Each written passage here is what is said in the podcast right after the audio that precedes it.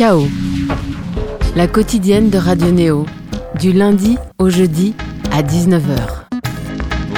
Bonsoir néauditrices, néauditeurs. Demain matin, regarderez-vous avec envie et tendresse les nouvelles sorties d'albums et EP comme les amateurs de 7e art adorent le mercredi. Si oui, et si de surcroît vous vous concentrez sur les visuels, vous remarquerez une pochette centrée sur le portrait d'un homme en fond jaune. Déclinaison directe, pourrait-on croire, de son dernier album anti-slogan. Cheval Rex sort demain en version numérique Amiral Pop, un EP sans marche militaire et avec une petite fantaisie allant à l'encontre de ce que voudrait tout amiral. En effet, deux instrumentales, rares pour des chanteurs pop aujourd'hui, un remix aussi, mais également deux titres originaux composent ce nouveau projet de Rémi Poncet, lequel est avec nous en notre studio. Bonsoir. Comment ça va Rémi? Très bien, merci de m'inviter.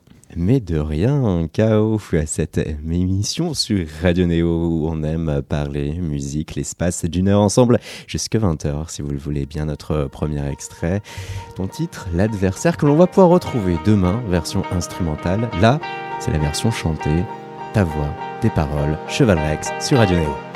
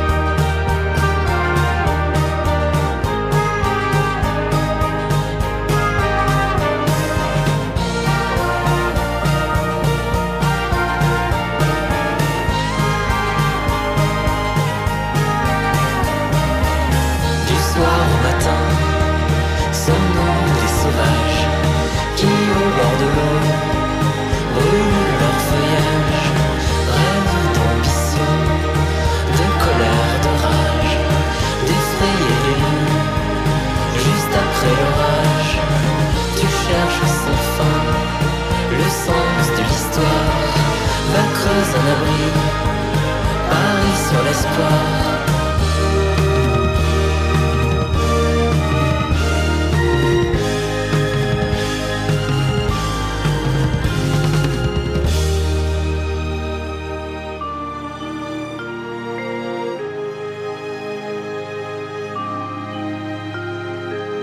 tu cherches sans fin le sens de l'histoire, va creuse un abri Cheval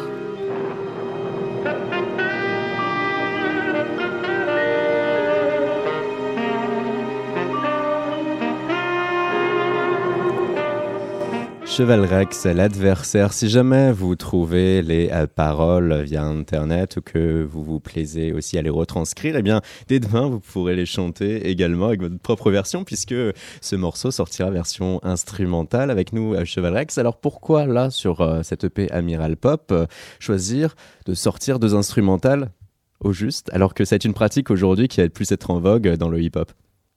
Bah, ça en vogue aussi dans les années 60 où on trouvait pas mal de fois des, 40, des singles avec les 45 tours, avec la face A, avec la version euh, qui passait à la radio, et puis la face B avec juste l'instrumental aussi. Je sais pas si c'était juste pour que les gens chantent dessus ou pas. En tout cas, c'était peut-être aussi pour remplir simplement une face.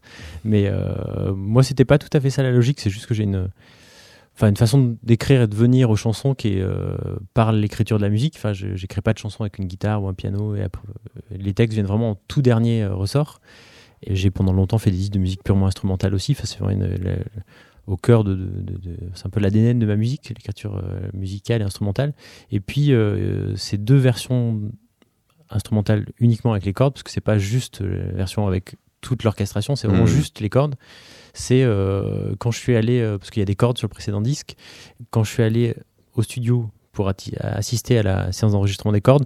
Il y a vraiment eu, sur toutes les orchestrations des différents titres, il y a vraiment deux titres, ces deux titres-là, donc Face au mouvement du cœur 1 et L'adversaire, où je me suis rendu compte qu'en fait, ces arrangements qui étaient vraiment faits pour servir la chanson fonctionnaient très bien seuls. Enfin, J'étais en studio comme ça et j'entendais pas du tout le, ni la voix ni rien. Tu étais en studio et surtout à l'étranger aussi Oui, à Skopje en, Macédoine, oui, qui est super, euh, super super studio et euh, très bon musicien. Et voilà, enfin, il y avait quelque chose qui était un petit peu déconnecté de tout. Je me suis dit, bon, ça me tient quand même à cœur qu'un jour ça puisse exister ce, matériau-là, qu'on puisse l'entendre. Parce que j'aime bien, moi, écouter ça chez d'autres artistes, euh, d'entendre des versions alternatives ou des mix qui n'ont pas été ceux, les mix finaux du disque, etc. Parce qu'une guitare était trop forte, parce que c'est quoi. Enfin voilà, c'est Valoriser en tout cas ton travail d'instrumentiste à l'état pur en tout cas être vraiment dans la matière, finalement, enfin, ce qui m'intéresse le plus dans la musique, même si j'aime globalement toutes les étapes d'écriture d'un disque jusqu'au concert évidemment, le donner à entendre ces petits moments, euh, ces petits décalages par rapport à une version. Un disque, ça peut être mille faces. Enfin, mm, mm, mm. Euh, il aurait pu avoir mille autres allures ce disque-là, hein, qui est sorti dans une certaine forme, mais il existe des faces B, il existe des versions alternatives, et j'aime bien, euh, voilà, c'est une façon aussi pour toi de boucler euh, la boucle euh, de euh, Anti-Slogan, qui était ton troisième et précédent album sorti en 2018. Oui, tout à fait. Ben, en fait, on a peut-être qu'on en parlera plus tard, je sais pas. En tout cas, le début novembre, il y a une date au 104 qui est une date importante qu'on va faire à, 7 musiciens sur scène. Et c'est quelque chose qui me tenait aussi à cœur. Ça Ton prochain grand concert. Voilà. En fait, c'est une date qui est un petit peu entre deux disques parce que euh, le prochain album est en train d'être fini là. Il sortira l'an prochain, mais on n'a pas encore tout calé. Mais bon, en tout cas, c'est vraiment une fin de cycle sur Anti-Slogan et je mm. trouvais ça important après avoir fait une tournée jusqu'à mars à peu près avec beaucoup de dates où on était, enfin, soit je faisais des concerts seuls, soit on faisait à quatre. Euh, vu que le disque est très arrangé, il y a des cuivres, des cordes, on n'était pas toujours euh, sur les, enfin les options qui étaient prises sur le disque en termes d'orchestration n'étaient pas exactement servies euh, telles quelles sur sur scène. On était dans quelque chose de beaucoup plus indie, on va dire, groupe à guitare, et ce je suis ravi de la tournée qu'on a faite. Mais ça me tenait quand même à cœur de faire une date un peu sous forme de création. On pourrait dire tiens, on va finir ce cycle là en vraiment en se mettant au service de la vision qu'il y avait au départ sur Anti-Slogan. Marquer le coup et exploiter à 100% euh, l'album sur scène. En, essayer d'en faire une fête, quoi. Voilà, finir ce cycle-là en disant c'est chouette, on va essayer d'être plus nombreux sur scène avec des cordes, enfin un violoncelliste et un violoniste. Et, euh, et ce EP arrive en fait dans cette dynamique-là en disant voilà, vu qu'il y a cette date-là au 104, est-ce que ce serait pas intéressant de, de justement donner à entendre? Il y avait ces deux inédits en plus qui étaient des morceaux qui ont failli être sur le disque, mais qui au final ont été mis euh, à l'écart, mais qui, qui, selon moi tiennent tout autant la route. Enfin, ils auraient pu remplacer un autre titre du disque. Donc voilà, c'était un peu l'occasion de se, de pouvoir les sortir, deux inédits, un remix de Jérôme Minière et deux versions instrumentales euh, de morceaux qui figurent sur ton précédent album. Toi, euh, Cheval Rex, tu es valentinois, donc dromois. Ta jeunesse va s'inscrire dans un paysage ensoleillé à quelques encablures de la Méditerranée comme des massifs alpins et ton lien profond à la musique va être nourri déjà à part ton grand frère. Il a quoi 50 plus que toi? Et dans sa chambre, voisine de la tienne, ce sont les Dominique A et autres Miossec qui tournent. L'idée d'une chanson française alternative s'instaure alors à ton cerveau. Mais ton plaisir intime, toi, est de créer quelque chose qui puisse être court, qui puisse être artisanal, fait si possible par tes propres mains. Avec ces mêmes fondements en tête, tu vas cheminer petit à petit, adulte, vers le métier de graphiste, alimenter euh, le collectif Brest, Brest, Brest et illustrer pour le compte d'entreprises et associations culturelles des œuvres et autres euh, événements. Et ce sera dans un premier temps ton activité rémunératrice. La musique alors, une activité quand même très prenante. Ton frère à nouveau, retrouve, il va pas être étranger à la chose. Avec lui, un premier groupe, les frères Nubuck. On va écouter un extrait. Ah, Jésus t'aime. Folie.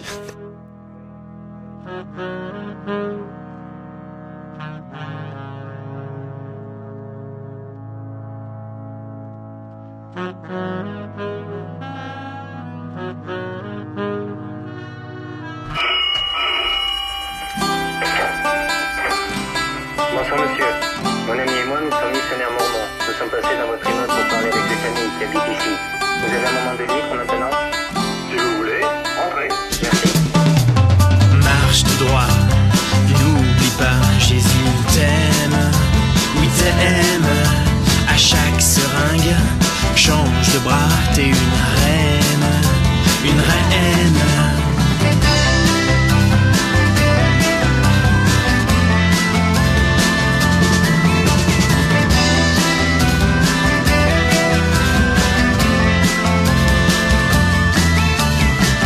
Souris aux passants, va donner ton sang. Je t'aime, je t'aime. Tu deviens dingue, mais ça ne compte pas. T'es une reine, une reine. C'est toujours pareil, t'es en quarantaine, mais tout baigne.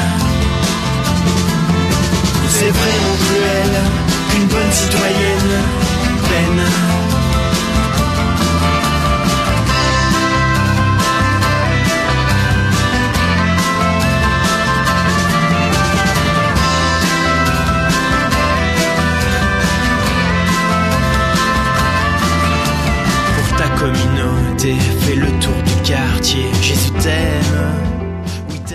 On vous voit, hein, tous deux, toi et ton frère, prosélytes, habillés comme des grenouilles de bénitier et arpenter euh, les rues pour distribuer des tracts. Et Jésus t'aime. Les frères Nubuck, quelle était alors votre envie créatrice à toi, Chevalrex, et à ton frère Gontard? Bah, c'est euh, l'origine que tu citais tout à l'heure dans le, petit texte de présentation assez juste. C'est vraiment quelque chose lié à l'adolescence, à grandir avec son grand frère. Donc, euh, lui est grand amateur de, musique, euh, grande discothèque, euh, écoutait plein de trucs euh, super. Donc, moi, très tôt, euh, je me retrouve à écouter des, choses euh, que j'estime toujours aujourd'hui, enfin, qui, qui ont été assez fondatrices. Et, et j'ai eu la- cette chance-là, en fait, de pas avoir à me chercher trop longtemps sur ce qui allait être. euh, j'ai euh, plein de petits copains qui étaient euh, tout à fait. euh, Enfin, qui aujourd'hui écoutent des trucs cool et qui ont euh, Mm. écouté des trucs impossibles. euh, Avant. mais en même temps, c'est, bon, c'est- ça peut être formateur aussi. Bon, en tout cas, il se trouve que très vite, moi, j'étais dans une. Oui, quand on parle de Dominica, effectivement, sur le premier album en 92, euh, moi, j'ai 10 ans et j'écoute ça. C'est un peu abrupt. Ouais, tu devais être euh, ovni par rapport euh, bah, à- je le voyais pas comme tel parce que pour moi c'était Ouais. l'évidence même. Enfin, ça venait de la chambre d'à côté, c'était c'est naturel quoi. Euh, oui, après, mais je pense que ça définit, enfin, ça conditionne un rapport au monde, d'être un peu à part, de pas être Mm. tout à fait. euh, dans, c'est évidemment pas ce que mes, mes collègues écoutaient à l'époque quoi. Parfois, Donc- quand on trouve très tôt, et parfois même du coup trop tôt, euh, sa, sa ligne, euh, ses amours, ses passions, eh bien, il y a un moment où on envoie tout euh, bouler et, et on ne supporte plus ces choses et on fait une espèce de, de crise. De Tu rejet. cette crise de rejet? Bah, par rapport à la musique, non. En fait, le, le- comment dire ça? Je- Donc très tôt, j'ai pratiqué la musique, mais je me suis jamais, j'ai jamais été très intéressé ni par les reprises. Enfin, il y a vraiment le- un rapport assez, euh, assez naïf à la. tout- Très tôt, je me suis dit, ok, j'aime écouter de la musique, j'aime ce que ces gens font. Euh, bah moi aussi, je vais en faire, mais pas en sachant d'être à la façon d'eux ou je ne sais quoi. Ouais, Enfin, tu juste voulais faire créer, quoi. Tu n'étais pas euh, comme euh, ces jeunes groupes qui allaient s'initier à la musique en faisant les reprises de grands standards. Oui, enfin, je m'en sentais. Je crois qu'une fois, pour apprendre la guitare, j'avais acheté une petite méthode au, au tabac presse à côté de chez moi. Et il y avait un truc pour les, les chansons les plus simples de Jacques Dutronc. Et j'étais incapable de jouer ces trois accords basiques. Et en fait, je, je sais pas si j'en étais pas incapable. Je, je saurais les faire au final, mais Hmm. c'est juste que ça m'a. Enfin, ça m'a pas intéressé suffisamment plus de 10 minutes pour, euh, pour pousser le bouchon. Et donc, très vite, par contre, je me retrouvais avec mes synthés, mes machins, à enregistrer des trucs. J'étais beaucoup plus excité par ça.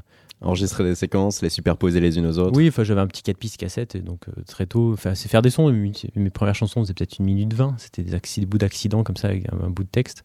Et ça c'est vraiment, euh, enfin c'est- ça a été fondateur et je pense que je, je cherche toujours cette euh, cette excitation et cette euh, ouais cette, forme d'accident. Sauf qu'aujourd'hui je connais, enfin je sais jouer plus d'instruments, j'ai Ouais. une éducation un peu différente, j'ai écouté plein de trucs, j'ai parlé avec plein de gens qui font aussi des chansons, enfin on compare nos méthodes, l'expérience, etc. Donc j'ai un- c'est pas exactement la même naïveté, mais ce que je Mm. recherche, c'est ce- ce- cette petite étincelle-là qui fait qu'à un moment donné, on oublie le reste du monde absolument, et on fait son machin, et son machin, c'est son machin. On sait pas à quoi ça ressemble, mais c'est c'est un truc. Quoi. L'étincelle d'un instant, euh, la création en, en un acte.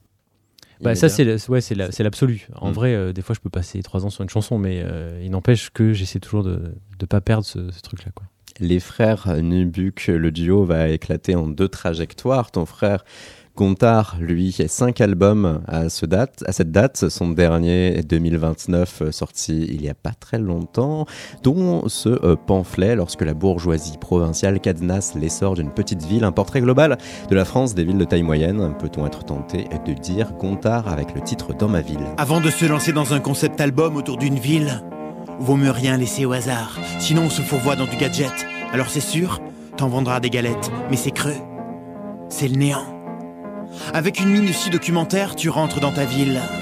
Ici, Gontard sur misère, par la sociologie, par la psychologie, avec comme point d'appui la presse locale. Ici, le Dauphiné libéré, quintessence du rien, Poujado crypto-libéral. Pour remplir ma mission, j'individualiserai la ville, avec ses quartiers, ses clans, ses ressources économiques et ses notables. Il faudra planter le décor, bien sentir l'anatomie de la ville, battre sous nos doigts, photographier les crises, les enthousiasmes, puis les écroulements et les derniers hivers. Gontard sur misère, ville de 33 000 habitants. Tous les ans, il y a une foire à la con qui bloque la ville pendant une semaine. Jean-Pierre Descombes, Léopold Nord et vous, les troducs de la télé-réalité étalent, s'enchaînent les podiums. À la base, cette foire a été créée en 1930, en pleine crise économique, pour relancer l'industrie de la chaussure qui se cassait la gueule une première fois. Puis, il y a eu un jour un sauveur libéral. Plus loin, là-bas, ils avaient la farge et la cimenterie. Ici, c'est Charles Mordant, avec ses pompes de luxe, il s'est bien fait du blé. Il a profité de la création de la cité HLM pour loger tout le monde. Puis il a commencé à licencier. Depuis, dans ma ville, c'est chômage de masse, attrape couillon. Gare TGV, la Grande Aglo, Narco Avenue, 2084. Le capitalisme éco-responsable, les prêts toxiques, moins de structures publiques pour un désendettement efficace, selon les affameurs de la Cour des comptes. S'attendent des partenariats avec des villes chinoises de 3 millions d'habitants. Ton frère Gontard, toi Rémi, tu deviens un cheval rex et lorsque tu évoques la province, c'est dans la peau d'une personne euh, la quittant pour un ailleurs. On peut citer là par exemple euh, ton titre Orléans. Fais ce que tu veux et prends tout ton temps, allonge-toi sur ce banc. Si c'est ce que tu veux, parle trois fois par an avec tes parents, fais ce que tu sens, tu es celle que tu veux, brûle tout ton argent, crache sur Orléans, quitte tes prétendants, tes amis, tes amants. Toi-même, tu as quitté euh, Valence pour la capitale, Paris. pour la capitale. ça m'amuse toujours ça. Oui, en tout cas, j'ai quitté euh, l'endroit où je suis né, où j'ai passé plus de 30 ans. Donc, euh, mais c'est le parcours de beaucoup de gens qui quittent Ouais. un berceau, comme, comme on dit. Et là, on voit euh, en tout cas deux sensibilités différentes pour euh, exprimer quand même euh, la province, ou du moins la vie ailleurs en France. L'autre différence aussi, c'est que ton frère va être plus sur du véritablement parler spoken word, toi alors que tu es sur du chanter, parler un peu plus. Tu vas essayer de plus faire dégager des mélodies. Et toi, Cheval Rex, tu vas te lancer avec Catapulte, projet 200 exemplaires, un tirage à limité via ton label Objet Disque et avec ton carnet de notes, hein, tu te plais alors à créer des assemblages en tout genre, rassembler des mots, des fulgurances qui te viennent à l'esprit, superposer des enregistrements et ton point fort, générer, travailler des mélodies, bien que tu ne te considères pas grand chanteur, que tu n'es pas le coffre d'un chanteur de gospel, euh, ni même la, la suavité d'un crooner. Mais euh, J'aurais été un peu emmerdé en vrai. Si Ah ouais. le- le- par, par rapport à tout ce que j'écoute, et je sais- Ouais. ça aurait été un peu bizarre, je pense. ça aurait été drôle. Ça aurait été drôle. Il aurait peut-être eu un truc à faire. ouais. Ça se trouve, ça aurait même créé chez toi, en fait, l'amour de ces autres morceaux. Bah, je pense, oui. bah, De toute façon, évidemment qu'on est conditionné par euh, ce qu'on est aussi. Autre point fort pour toi, capturer des phases et moments de vie pour alimenter ton écriture. Des morceaux qui vont beaucoup parler d'ailleurs de, de fraternité aussi. Aujourd'hui, euh, est-ce que tu en es dégagé de ce rapport euh, intime que tu as pu euh, avoir avec ton frère par lequel tu es entré manière ou d'une autre à la musique? Bah, le, comment dire, le, paradoxe étant que lui, je pense qu'il a été assez euh, fondateur sur euh, le rapport à enfin, culture musicale, on va dire, sur euh, l'écoute très tôt de musique, mais à la et paradoxalement, lui n'était pas musicien du tout. Donc moi, je me suis très tôt, euh, 14-15 ans, à faire mes premières chansons, à commencer à faire de la musique. Lui euh, le faisait absolument pas, ça, il faisait tout à fait autre chose. Et c'est quelques années après où il, il voyait bien que moi j'étais absolument à fond sur des trucs qu'il a commencé à s'intéresser à ça, à dire bah tiens c'est intéressant, lui n'étant pas du tout musicien, moi je l'étais pas à la base, mais il se trouve que j'aimais me, me confronter à des instruments, des synthés, des machins que j'achetais, que je trouvais. Et euh, lui, il avait pas du tout cette excitation-là, ce rapport-là aux choses. Du- Par contre, euh, ce qu'il aimait bien faire, c'était euh, venir voir. ce- Il y avait pas mal de choses qui étaient des musiques instrumentales que je faisais Mhm. aussi. Et c'était euh, voilà, on- très vite, on s'est retrouvé dans une espèce de complémentarité comme ça. Lui qui mettait des mots sur des musiques à moi, et euh, moi qui faisais parfois des chansons seul. Mais voilà, il y avait cet espèce d'équilibre. Et ça, ça a été un peu la, le, comment dire, la synthèse qu'on a faite pendant quelques années sur les Frères Nubuck, les quelques albums qu'on a fait. Mais bah, lui, évidemment, euh, poussant, euh, étant vraiment plus sur l'écriture que sur la musique, même s'il a une oreille de musicien, mais il, voilà, il- c'est pas lui qui compose ses, ses musiques. Le, à un moment donné, on s'est retrouvé à un virage. Lui avait envie vraiment de, de radicaliser sa ligne en Mm. étant plus sur des.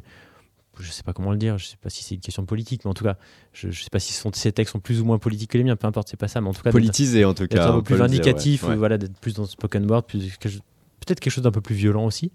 Et, euh, et moi qui avais été toujours un peu dans son ombre, en petit frère, euh, Mm. plutôt derrière lui, même sur scène quand on faisait des concerts. Je chantais autant de chansons que lui, mais c'était quand même lui qui était central, qui allait un peu au charbon et tout ça, et ça m'allait très bien. Mais du coup, voilà, il y a un moment donné, moi j'ai eu besoin de me réinterroger sur ce que je faisais, euh, et si je pouvais faire des disques tout seul aussi. Là, tu... est-ce qu'il a fallu te faire violence euh, psychologiquement, intérieurement, pour essayer de, entre guillemets, prendre la lumière ou assumer des choses exclusivement par toi-même? Bah, c'était surtout pour moi que je le faisais en fait. C'était pas tant une histoire de prendre la lumière parce qu'en vrai, cette euh, question-là, savoir si j'aime prendre la lumière ou pas. C'était pour ça les guillemets. Ouais, ouais, mais non, mais comme on à la radio, je le répète comme ça. Les gens voient vraiment Ouais. les guillemets. Enfin, entendent en tout cas les guillemets. Mais le. Bah, en tout cas, oui, moi j'avais besoin de me confronter à ça pour euh, voir euh, qui j'étais vraiment. Et puis je pense qu'on était en désaccord sur ce, sur ce qu'on voulait faire. Lui voulait aller dans une direction et puis moi dans une autre. Donc naturellement, c'est séparé euh, quoi. on, on va quand même euh, conclure du coup ce, ce cycle psychologique euh, fraternel par une dernière question. Est-ce que du coup tu t'es construit en opposition à ton frère ou là tel qu'on t'a eu sur ces trois premiers albums, c'est vraiment toi, Rémi Poncet, Cheval Rex, qui s'exprime pour ce qu'il est dans son fort intérieur? Moi, je pense que j'étais plus en opposition avec mon frère quand je travaillais avec lui. À partir du moment où j'ai décidé de faire mes choses seul, euh, mon frère est mon frère et puis il fait sa vie. Euh, D'ailleurs, vous voyez, le morceau qu'on a écouté de lui avant, je ne l'ai même jamais écouté. Enfin, on est dans une distance aujourd'hui. On a Mm. beaucoup été, on a été très proches et partagé plein de choses. Et euh, aujourd'hui, la distance est, enfin, pour moi, est saine. Il n'y a pas de souci, quoi. Mais c'est juste que voilà, du coup, je ne crois pas être en opposition à. J'y- pense pas trop quand je fais des disques, en gros, en me disant tiens, est-ce qu'il faudrait pas que je fasse ça De là, on peut percevoir que ton prochain disque, par exemple, et tes prochains très certainement dans un futur euh, lointain euh, euh, ou un peu plus proche, resteront voilà, avec quand même ces thèmes abordés, ce style d'écriture, peut-être une musique différente. Bah, en fait, si on prend le parcours un peu des trois premiers albums que j'ai fait, donc Catapulte, Futurisme et Anti-Slogan, il y a, selon moi, il y a un espèce de dessin comme ça. Qui, une- enfin, on parlait enfin, tout à l'heure par rapport à Orléans, c'est question de, de quitter euh, quelque part en l'occurrence, mais ça peut être quitter quelqu'un, mais en tout cas d'émancipation. Mm. Ça, en vrai, euh, je, je sais pas pourquoi, mais dès, quand j'avais 15 ans, mes premiers textes, déjà, je parlais de ça, alors que j'étais chez moi. Enfin, je pense que c'est quelque chose qui est important pour moi, ce truc-là, mais qui s'associe à une idée de liberté, en fait. À quel moment euh, je, je- je reste euh, absolument maître de, de ce que je fais, de où je vais. Donc là, en l'occurrence, au moment où j'ai quitté la Drôme, ça correspond au moment où j'ai, fait le premier album euh, sous le nom de Cheval Rex, donc Catapulte, qui est catapulte, un, mot de mou- enfin, un terme de mouvement, qui est Ouais, futurisme, qui Fort, est aussi un peu ça. Ouais, En tout projeté loin en avant. Voilà, c'est des choses qui sont apparues de façon pas préméditée, mais qui signifient beaucoup au final par rapport à ce moment-là. Et là, sur les prochains disques, je suis. Enfin, ça fait longtemps que j'ai quitté maintenant, quelques années, cet endroit-là. Malgré tout, ça reste des choses qui traversent, euh, qui sont importantes. Donc, je pense qu'il y a, d'un point de vue du fond et des textes, c'est quelque chose qui. Resteront ouais, là, qui vont pas disparaître. Les, en gros, les chansons importantes que j'ai toujours envie de chanter euh, des précédents disques sont toujours celles qui parlent de ça, en fait. Donc, Cheval Rex, toi qui es multi-instrumentiste, toi qui euh, aimes euh, parfois euh, pianoter sur du Wurlitzer ou euh, incorporer des sons de sax, est-ce que tu es adepte du field recording? Bah, je le pratique. Avec un Mhm. petit zoom. Euh, je l'ai pas mal fait. euh, Alors, je l'ai moins fait sur le précédent disque où il n'y a pas vraiment de, de séquence, mais euh, sur, sur Futurisme et sur Catapulte, il y a pas mal de titres avec des ambiances. Le Zoom, hein, c'est une marque d'enregistreur Oui, numérique portable. Il y en a plusieurs types, mais voilà, c'est quelque chose de très simple qui fait la taille d'un gros téléphone, on va dire, avec lequel on peut se déplacer, qui a une super, euh, enfin, super qualité sonore et qui permet de faire des enregistrements très. Ah oui, hein, nous-mêmes, hein, les interviews que l'on fait en extérieur, on utilise un Zoom et c'est vrai que ça fait très bien. Le boulot. Eh bien, si on te parle de cela, c'est qu'il y a une raison. On va faire une petite échappée, Cheval Rex, vers Bourges, ami Berruyer. Peut-être que vous nous écoutez d'ailleurs sur le 100.0. Eh bien, en ce moment même se tient le vernissage d'une exposition. C'est à la boxe, l'espace de l'école euh, supérieure des arts de euh, Bourges, euh, les ENSA. Une exposition dédiée à un Danois amoureux de la France et surtout hypersensible au son émanant de la nature. Son nom, Knud Victor les années 70, et cela euh, va s'apparenter à son arrivée en France. Il va s'intéresser de près à ces bruits parfois imperceptibles chez les êtres humains non attentifs. Quelques exemples ici développés par Olivier Crabé, co-commissaire d'exposition. La marche d'un escargot sur la pierre ou d'un escargot qui mange une feuille, euh, d'un lapin qui ronfle dans, un terrier. Euh, les, vers, les vers qui sont dans le bois, donc tout le système de, de, communication et de, repérage des, vers dans, le bois afin que leur galerie ne se, ne se, ne se, rencontre, ne se rencontre pas. Il est formé aux Beaux-Arts à Copenhague, puis il va partir en France. De là, sa vision de la peinture va véritablement être altérée. Du moins, quand on parle d'altérer, c'est que ce serait pour le négatif. Là, pas nécessairement. Au contraire, Claude Victor va développer une forte sensibilité au son en s'engageant depuis le Luberon, depuis le sud de la France et sa nature. Knut Victor va voir une nouvelle forme d'intuition se développer chez lui. On retrouve Olivier Crabé. Sa grosse intuition et qui, du coup le connecte à la à l'écologie sonore, c'est cette idée que il euh, n'y a pas il euh, a pas forcément un son euh, qu'un son ne fonctionnerait ne fonctionnerait pas seul en fait, sinon qu'il doit être plutôt appréhendé dans un dans un dans un ensemble, dans ce qu'on pourrait appeler une niche écologique par exemple. Euh, donc c'est cette intuition que lui formule euh, de manière plus poétique en disant euh, ouais, ce que ce que j'entends dans ce que j'entendais autour de moi, je sentais comme des forces qui tentaient d'entrer en harmonie. Bon mm. voilà, je crois que je crois qu'aujourd'hui aujourd'hui voilà dans, dans, dans, le domaine de la bio bioacoustique ou de la ou de l'écoacoustique, c'est devenu enfin voilà des, des hypothèses relativement enfin euh, basique, mais euh, mais bon voilà, Knut Victor, euh, Knut Victor émet cette hypothèse dans les années début des années 70, où bon voilà, c'était loin d'être d'être une évidence. Loin de là, au contraire, Knut Victor était alors un pionnier et il est considéré tout simplement hein, comme un pionnier et du field recording et de l'écologie euh, sonore ou comment s'intéresser à son environnement et aux divers écosystèmes en se concentrant exclusivement sur le son. L'idée de Knut Victor, hein, c'était que les sons pouvaient eux-mêmes entrer en altération avec d'autres choses comme la lumière du jour, d'autres événements qui alors faisaient prendre d'autres euh, volumes, d'autres sonorités et jouaient sur d'autres euh, fréquences. Olivier Crabé, lui, il a une formation en philosophie, en ébénisterie et en prise de son. Il s'est associé à Julie Michel, elle qui a été formée aux Beaux-Arts de Nantes avant d'atterrir à l'école d'art de Bourges pour se former à l'art et à la création euh, sonore. Tous deux, dès 2015, vont fonder un collectif et commencer en parallèle des recherches sur ce Danois qui euh, vont passionner tous deux. Julie Michel, chez elle, Knut Victor, l'intérêt, c'est qu'il parvient à travers son parcours assez spécial et iconoclaste, a créé aucun cloisonnement entre sa peinture et ses recherches sonores. Chambre d'image, c'est une, pièce entièrement muette dans laquelle on est plongé, mais où l'idée de Knut Victor est vraiment de susciter à travers euh, des images, donc euh, quelque chose de purement visuel, de la musique, là je le cite, hein, dans la tête des gens. Et, euh, et d'ailleurs, il s'amuse euh, d'une anecdote euh, où il, croise des, personnes, les visiteurs qui ont, vu son, sa proposition de chambre d'image et qui lui, disent cette installation était, vraiment super, les images magnifiques et puis le son fantastique, alors qu'il y avait justement pas de son. Et lui, ce qui l'intéresse, c'est aussi justement ce jeu de frontières et ces interactions entre l'image et le son. Euh, et, en fait, il n'y a, a, pas vraiment de cloisonnement. Imaginez la peinture comme des sons, imaginez les sons comme des images, c'est un peu là l'œuvre de Knud Victor. Une œuvre d'ailleurs, une pièce d'art qui symbolise parfaitement la chose et qui est exposée en ce moment même à Bourges, le Tetramix. On retrouve Julie Michel. C'est une sorte de console euh, à quatre voix sur laquelle, euh, à, partir de laquelle il, il, faisait des diffusions de ces pièces quadriphoniques, qui s'appellent d'ailleurs pour la plupart Images. Donc Image 6 est la plus connue. Peut être, euh, enfin, elle est aussi connue sous le nom de la symphonie du Luberon, qui est une sorte de, de synthèse des sensations, je le cite à nouveau, qu'il a reçues face à cette montagne, mmh. le Luberon.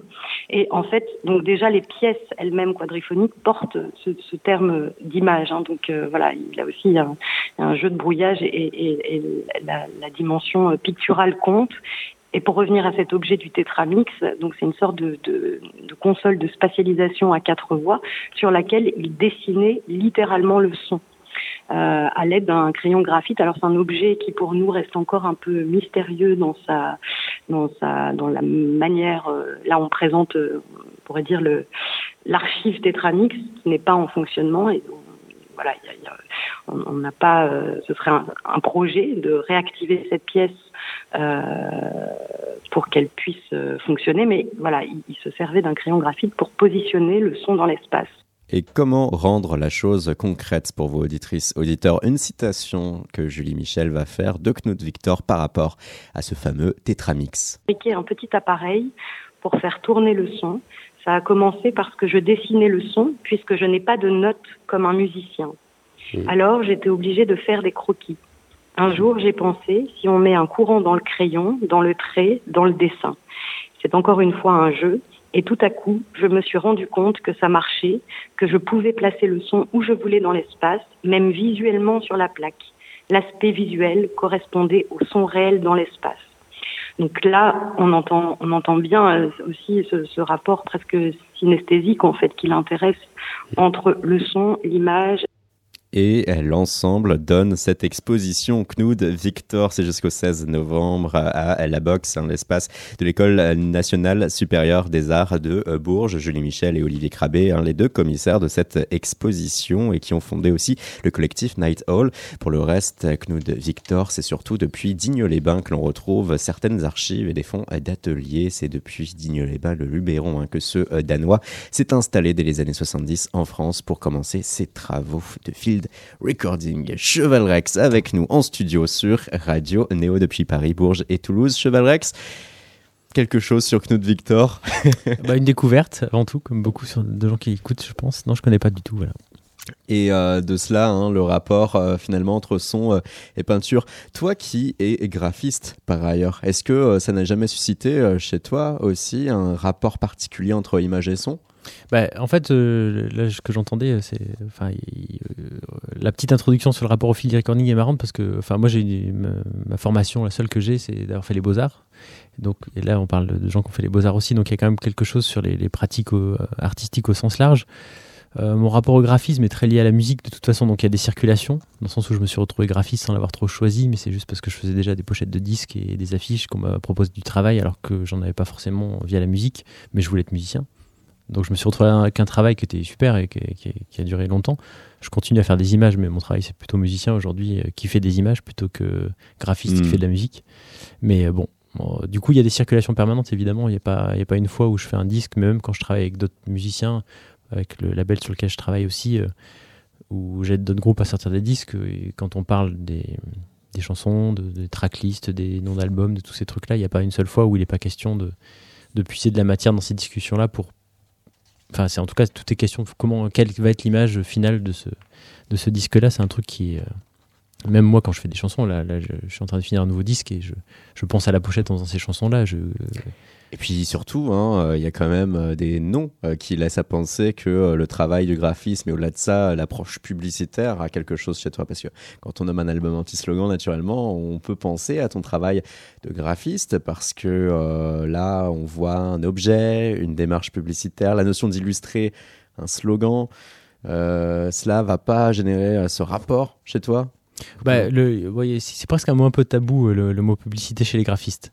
Le, en fait, ça dépend toujours dans quel secteur on travaille. Moi, le, la chance de travailler juste dans les milieux culturels où justement, le, le- le- la raison pour laquelle je travaillais pour des théâtres ou pour des salles de concert, c'est que justement, on n'était pas forcément obligé de faire de la publicité. Il, il fallait trouver une image qui soit suffisamment accrocheuse, évidemment. Enfin, il y a des, des- des contraintes de communication, mais c'est surtout de faire œuvre. Euh, donc, créer une image. Donc, enfin, il est question de créateurs qui produisent des images. Mm, mm, mm. Plus que de gens qui vont avoir un concept marketing pour Créer une image un- plutôt que vendre. Oui, c'est un peu ça, quoi. Ce qui n'empêche qu'après, il y a toujours des contraintes. Et Ouais. ça, c'est, enfin, en tout cas, sur les, 10 ans euh, pendant lesquels j'ai fait ça, ça s'est vraiment durci de plus en plus. Donc, je suis très content de plus faire ça aujourd'hui au quotidien, quoi. Ah, T'aurais pas pu. euh, Bah, en vrai, c'est, non, tout simplement parce que je, j'avais envie de faire de la musique, en vrai. Donc, après, je peux trouver mille raisons euh, qui m'éloignent, mais en tout cas, c'était pas ce qui me, ce qui me alimentait le plus, quoi. Moi, ce qui m'intéresse, c'est vraiment l'art sous toutes ses formes. Là, je prends un plaisir fou ces derniers temps à faire des clips, enfin, à faire des vidéos, filmer des choses, faire du montage. C'est un truc qui est, qui est pas de limite, en fait. Et le dernier en date, hein, euh, c'est d'ailleurs pour le compte de ton label Objet Disque, avec euh, un extrait qu'on peut écouter ARLT. On épelle le tout pour notre ami Thomas qui a la réalisation de cette émission La violence et Rose. enterrer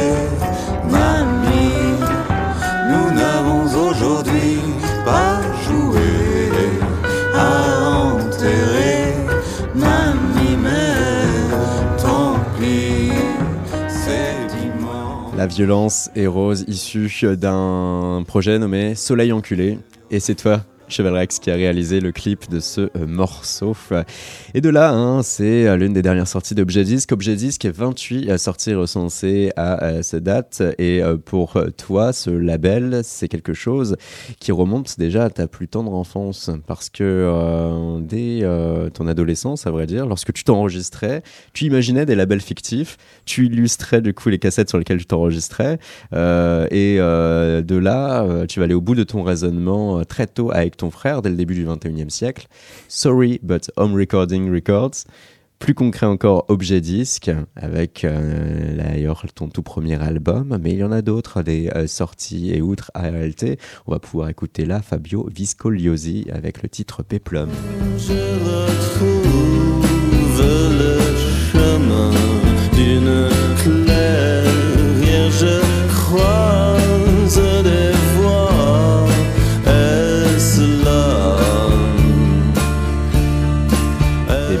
Dernièrement encore euh, Jérôme Minière, mais aussi Adrien Legrand, le Normand, que l'on programme sur Radio Néo et que l'on avait reçu au cours d'un épisode de Chaos.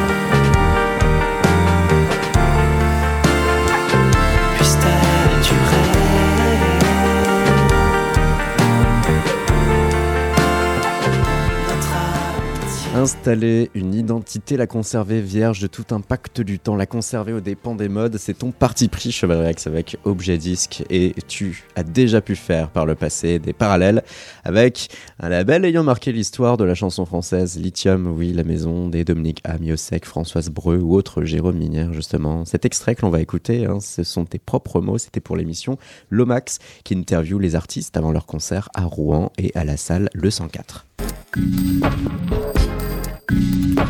J'ai eu la chance de voir plusieurs fois Vincent Chauvier il y a pas très longtemps, il y a un an ou deux, euh, qui était le fondateur de ce label-là. Parce que enfin, ça, ce label-là a vraiment compté, parce que je me rends compte que finalement ce que j'ai aimé, aimé de la chanson française, à part peut-être euh, les premiers Miosek et Catherine qui n'étaient pas chez Lithium, qui sont des choses que j'ai écoutées et que j'aimais. Mais euh, sinon, c'est vraiment tous ces groupes-là, en fait. hein, plus euh, des Mendelssohn, des Diabologum, des choses comme ça. C'est quasiment l'exclusivité de la chanson que j'ai écoutée gamin. Après, je me suis ouvert à d'autres choses. hein. Mais euh, bon, en tout cas, ça a vraiment compté ce rapport-là à comment euh, il existe ça aujourd'hui en France. Euh, on trouve ça intéressant ou pas. Nous, on est là et on va pas bouger no- notre ligne. Et il y a vraiment un truc qui est, qui est assez, à la fois une grande force, une grande liberté qui est exprimée par le catalogue, une, forme de radicalité, euh, et puis un entre-deux aussi. Ce que je trouve très intéressant, c'est comment faire de la chanson, du coup être un petit peu euh, euh, écarté d'une certaine scène un peu plus indie ou bruitiste, ou des, où c'est de la chanson finalement, c'est c'est pas très intéressant. Et à la fois pour des gens qui sont vraiment publics de chansons, lithium c'est radical, c'est bizarre. Donc il y a une espèce d'entre-deux, et moi je crois que je suis très attaché à, à ça. Enfin, euh, quand je dis indépendance et autonomie, c'est euh, c'est entre deux, c'est euh, suivre sa voie à soi, qu'elle corresponde à l'époque ou pas du tout en fait. Alors, Cheval Rex, est-ce que Objet Disque, c'est quelque chose de bizarre, d'étonnant? Comment euh, tu perçois la chose? C'est ni bizarre ni étonnant, mais je crois que ça me ressemble pas mal en fait d'être un tout petit peu à la marge, pas non plus hors le monde, mais juste un petit peu euh, au périphérique quoi. J'habite Montreuil par exemple. C'est un peu signifiant, tu vois. J'ai passé un an euh, dans Paris et je suis vite sorti. Et ça rejoint aussi ce que tu disais par rapport à ton dernier album euh, avec anti-slogan. Euh, C'était euh, pour toi la façon de dire je ne suis pas sûr euh, d'être euh, véritablement en accord et en adéquation avec euh, ce qui marche aujourd'hui dans notre époque, mais j'envoie euh, comme une bouée, comme un message à ce monde euh, avec euh, cet album qui, selon toi, était un appel pour dire tenez, je fais quand même quelque chose qui ressemble plus ou moins à ce qui marche aujourd'hui. Est-ce que le monde Alors, je me suis pas dit ça comme ça, non, mais euh, le... enfin, je, je serais curieux qu'on me dise euh, quels passages peuvent ressembler à des choses qui peuvent marcher. En tout cas, me... j'écoute assez peu de, de choses qui peuvent marcher en France, en tout cas. Et c'est des fois, je passe à côté de plein de trucs qui sont sûrement valables et que, enfin, il y a plein de choses. C'est pas, c'est pas par, euh, par posture que je dis ça, c'est réellement Mhm. euh, par euh, les gens qui m'entourent. Enfin, de- les choses qui arrivent jusqu'à moi sont pas forcément celles qui, qui marchent, mais j'en fais pas une posture non plus, encore une fois. Mais le, du coup, en fait, ce disque-là, moi, je voulais juste faire un disque plus lumineux, plus ouvert, alors que les précédents, enfin, Catapulte, était, moi, je l'avais enregistré tout seul, mixé tout seul, donc il y avait plein d'aspérités, les voix étaient mal mixées, enfin, plein de choses qui font qu'à un moment donné, même si c'est des chansons auxquelles je crois et qui sont, selon moi, assez pures et simples, un public lambda, on va dire, peut se, C'est pas assez attractif pour que. ça peut euh, faire un peu saigner les oreilles à des moments, Ouais. quoi, simplement. Euh, Futurisme, il était un peu différent, mais je l'ai enregistré malgré tout seul. Enfin, il y a plein de, il, il- Mais, il y a plein de sons qui restent étranges là-dedans. Euh, Quand on a euh, toujours pareil par rapport à une, une oreille lambda, je dis ça sans jugement ni voilà. C'est juste que je sais d'à peu près d'où je viens Hmm. et j'ai écouté très peu de formes musicales normées, que beaucoup de choses accidentelles, beaucoup de choses assez euh, rappeuses. Et ça me paraît pas quand je fais ça, moi. Mais du coup, malgré tout, le temps ayant passé, il y a quand même plein de choses qui sont absolument pas rappeuses ou bizarres que j'écoute et que j'apprécie. Et euh, je, parle assez souvent de Jonathan Richman, qui est un chanteur pop euh, à d'une pureté totale, qui est pas du tout. euh, euh, comment dire il y a Mhm. peu de, il y a, peu d'étrangeté dans sa musique. Elle est Mhm. très simple, très accessible. Et euh, donc voilà, c'est toujours cette histoire d'entre deux dont je parlais à l'instant euh, dans le- dans l'extrait. Mais euh, Essayer de conserver son esprit complexe en faisant une musique qui puisse nous intéresser en même temps. Et là, j'ai retrouvé du coup la fameuse citation qui m'intéressait et que je, je singeais un peu entre guillemets tout à l'heure. Avec ce disque, là tu parles de anti-slogan et c'était pour Soul Kitchen, je fais clairement un pas vers le monde, mais je suis infoutu de savoir si le monde fera un pas vers moi. oui. oui je me rappelle quand j'ai dit ça, on était dans un restaurant À Paris ou en banlieue? À Paris. En tout cas, Cheval Rex, est-ce que, euh, même si euh, je pense que tu veux en être dégagé, euh, est-ce que parfois tu dis pas, mince, je suis du coup quand même l'image d'Objet de Objet Disque, mon label, je suis donc l'icône de ce label? Bah, je j'ai pas une nature à me mettre trop devant. On parlait tout à l'heure de rapport, à, enfin, un groupe précédent avec mon frère. Enfin, je- j'ai plutôt, euh, je pense que prendre la lumière me déplairait pas en soi, fondamentalement, mais c'est pas quelque chose que fondamentalement je cherche. En tout cas, si un jour je prenais la lumière pour X raisons, euh, il faudrait que ce soit pour les bonnes raisons, et c'est-à-dire parce que j'aurais fait quelque chose de valable qui plaît à des gens, et c'est tout. quoi. Servir à un projet. J'irais absolument pas pervertir une ligne de, de- de ce que je, ça me rendrait même plutôt malade. Quoi. Donc je le fais pas et c'est pour ça que je, je reviens sur le, le- l'anti-slogan, la, que tu faisais sur le fait de Hmm. essayer de faire quelque chose qui pourrait être un peu plus dans l'époque. C'était pas le, le souhait initial. Je voulais par contre faire un disque plus lumineux, plus ouvert, plus simple et me sortir de mes réflexes de choses Naturel, peu, de faire des choses plus complexes. Ouais, enfin plus complexes en tout cas, de, de- où je, je fais l'économie à un moment donné d'être, euh, de perfectionner certains détails, Mhm. etc. Quoi. Donc c'est un disque un peu plus méticuleux, un peu plus euh, soigné, on va dire. voilà. En tout cas, que ce soit anti-slogan euh, comme Amiral Pop, le P qui sort euh, demain version digitale. Voilà, la pochette, c'est toi, on voit ton portrait et on va se tourner vers Thibaut Chepchoub. Bonjour, Salut, comment ça va ça va, ça va. Le retour de notre chroniqueur qui, justement, va parler d'iconographie aujourd'hui. Bah oui, enfin c'est un peu en lien avec ce que tu as dit. Enfin, j'ai l'impression que tu as un peu fait la transition, tu as parlé de lumière.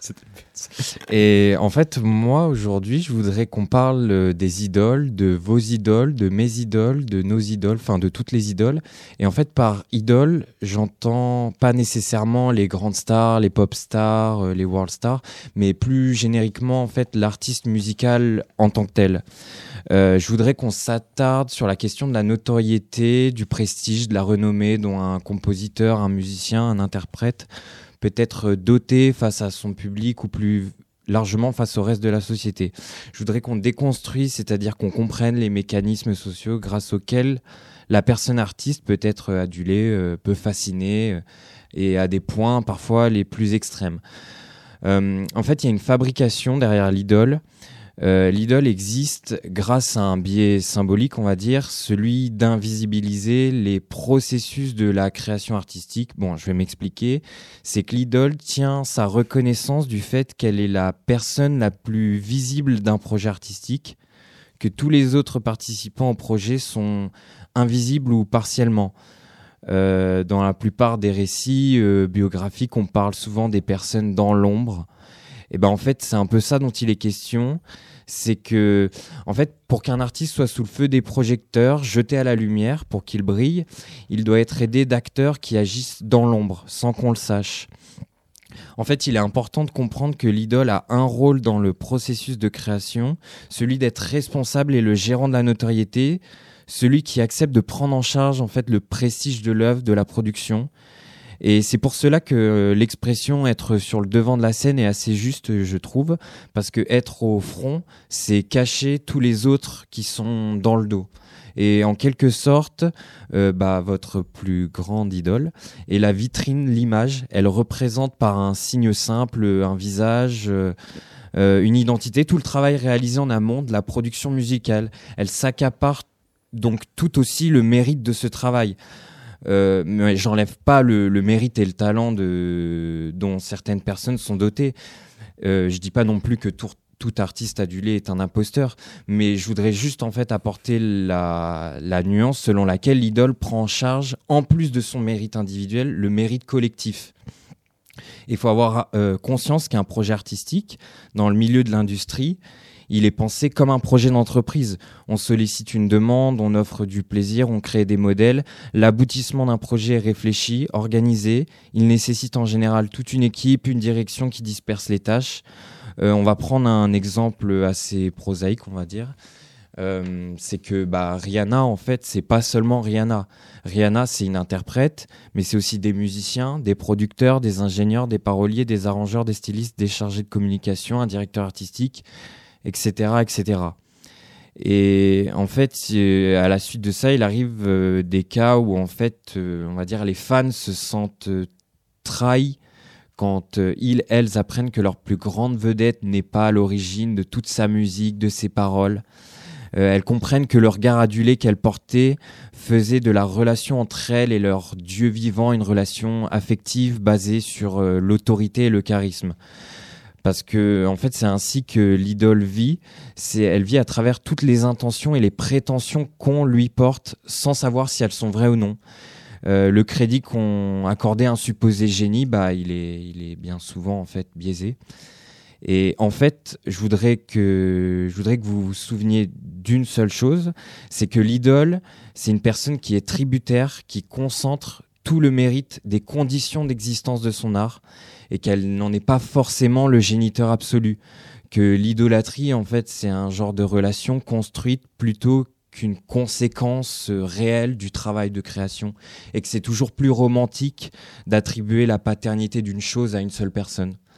Et euh, pour finir, en fait, je voudrais bah, renvoyer sur une référence, enfin une référence avec laquelle j'ai travaillé pour, pour cette chronique-là. C'est que si vous voulez en apprendre plus du coup sur l'organisation de l'industrie musicale, par exemple, bah, je vous renvoie juste vers l'ouvrage euh, Les mondes de l'art, paru en 1982 par le sociologue et pianiste américain Howard Soulbaker.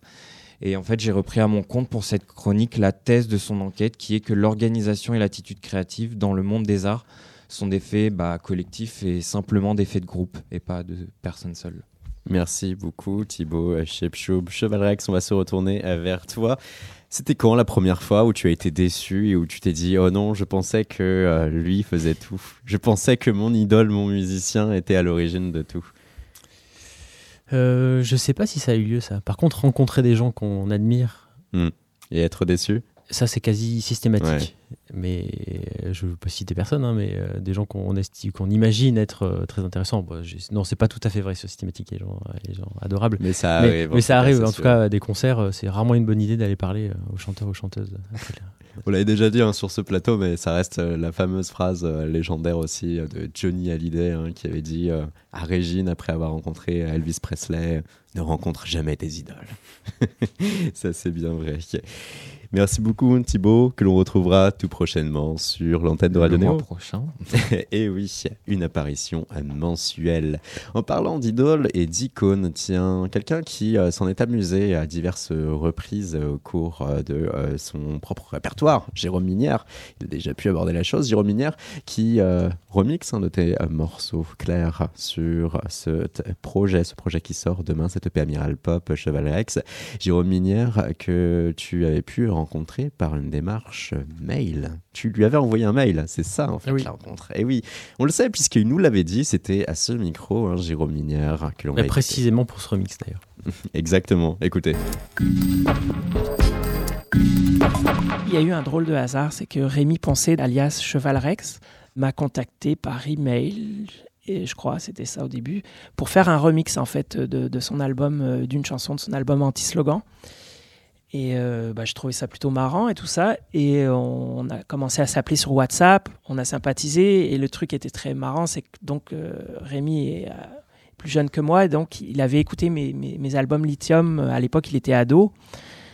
Et donc, ça a créé un espèce de lien assez marrant, quoi.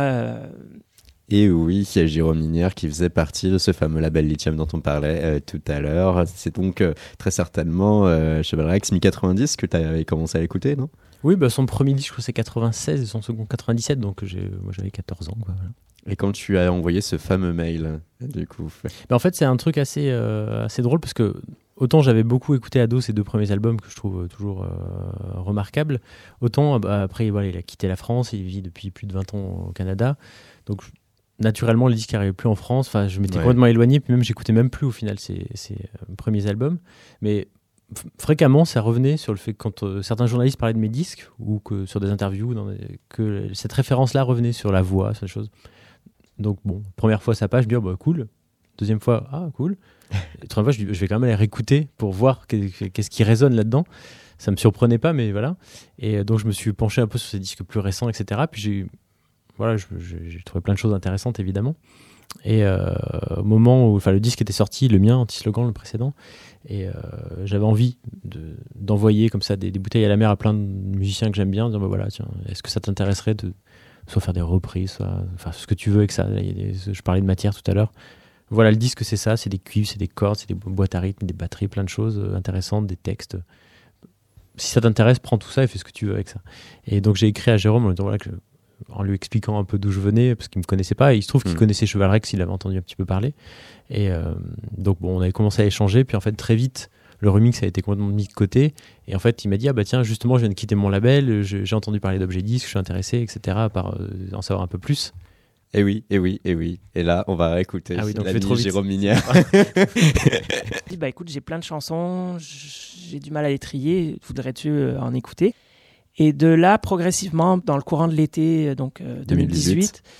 il y a un truc qui a émergé où il y avait une espèce de playlist euh, très canadienne, québécoise, qui était dans la lignée euh, par rapport à moi, ce que les gens connaissaient de moi au Québec. Et puis avec Rémi, un truc, euh, presque un retour. euh, Français Ouais, mais euh, de manière très euh, intuitive et drôle, puisque c'était pas un programme, c'était. J'écoutais ça quand j'étais ado.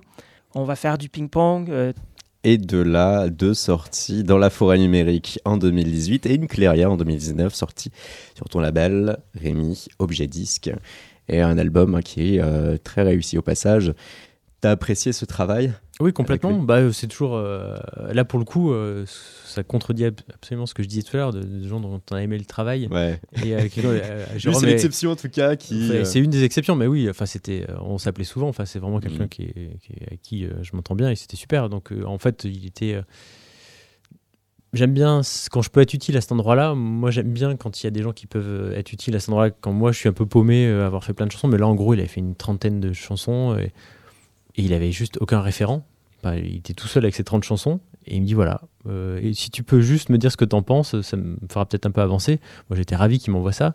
Et euh, c'est un peu, enfin, ça décontenance un petit peu parce que 30 chansons, faut quand même se les digérer, c'est beaucoup. Et surtout que les siennes, enfin, ça partait un peu dans plein de directions, donc j'ai mis du temps à lui répondre. Enfin, j'ai pris du temps un peu de bien digérer ça. et, euh, puis en fait, après, conversation aidant, on a, un peu redirigé ça pour que ça devienne limpide. Mais euh, du coup, je pense que lui, ça l'a aidé à se À y sentir voir un peu solide sur des trucs. Et Mm. puis, euh, puis moi, c'était juste hyper intéressant parce que j'adore. En fait, je pense que c'est l'une des raisons pour lesquelles aussi j'aime avoir un label et travailler avec d'autres groupes. C'est que vu que j'aime la matière, j'adore voir comment les autres font. Enfin, voir sans être sur l'épaule, mais voir que, à quel moment tu t'en chies pendant six mois, tu n'y arrives pas, puis tac, l'étincelle arrive à un moment donné.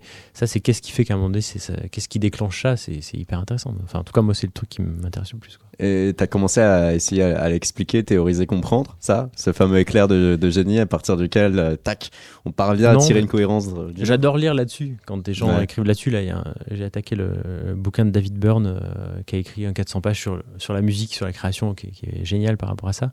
Mais le, j'ai un rapport aux choses un peu magiques, je crois. Enfin, j'aime bien, ne- j'aime bien lire trop, chez ouais, les autres. ouais, ouais. Mais moi, je, je- enfin, en tout cas, aujourd'hui, là, à mon âge, j'ai pas envie de me mettre à écrire ou, ou réfléchir à ça plus. J'ai envie de Ouais, garder tu un peu. préfères de- rester un romantique, en quelque sorte. Peut-être, ouais, peut-être. En tout cas, le- lui, on va le retrouver, en tout cas, très prochainement, Paris, au théâtre euh, Auguste, notamment le 28 novembre, et il sera là pour le festival Aurore Montréal, le septième euh, du nom, où lorsque des artistes euh, installés au Québec ou alors tout simplement québécois se montrent depuis Paris. hein. il y aura d'autres dates fin novembre, principalement à la maroquinerie à Paris. Tu l'as dit, c'est le 104, ton prochain concert Oui, c'est le 6 novembre. Avec donc euh, cette fameuse orchestration plus large qui permettra d'avoir la vision musicale globale complète de l'album Anti-Slogan. Et nous maintenant, on va te saluer Cheval Rex. Merci Saluons-nous, merci. d'avoir été présent pour cette émission. C'était euh, KO avec ta participation, toi invité. Pourquoi? Car demain sort le P Amiral Pop. Merci à Thomas et Guy de Gagne à la réalisation de cette émission. Merci à Thébo Shepchoub qui a contribué par sa chronique sur les icônes. Et on va se quitter avec euh, un autre morceau version normale que l'on retrouvera demain en version instrumentale. Version anormale. voilà. Face au mouvement du cœur. Moi face au mouvement du cœur. Moi face au monde et ses lueurs. Il ne bouge pas d'un cil. Je tourne autour, reste mobile. Mais je n'ai rien retenu. De la leçon sur les vaincus. Juste que c'est inutile de sans cesse être docile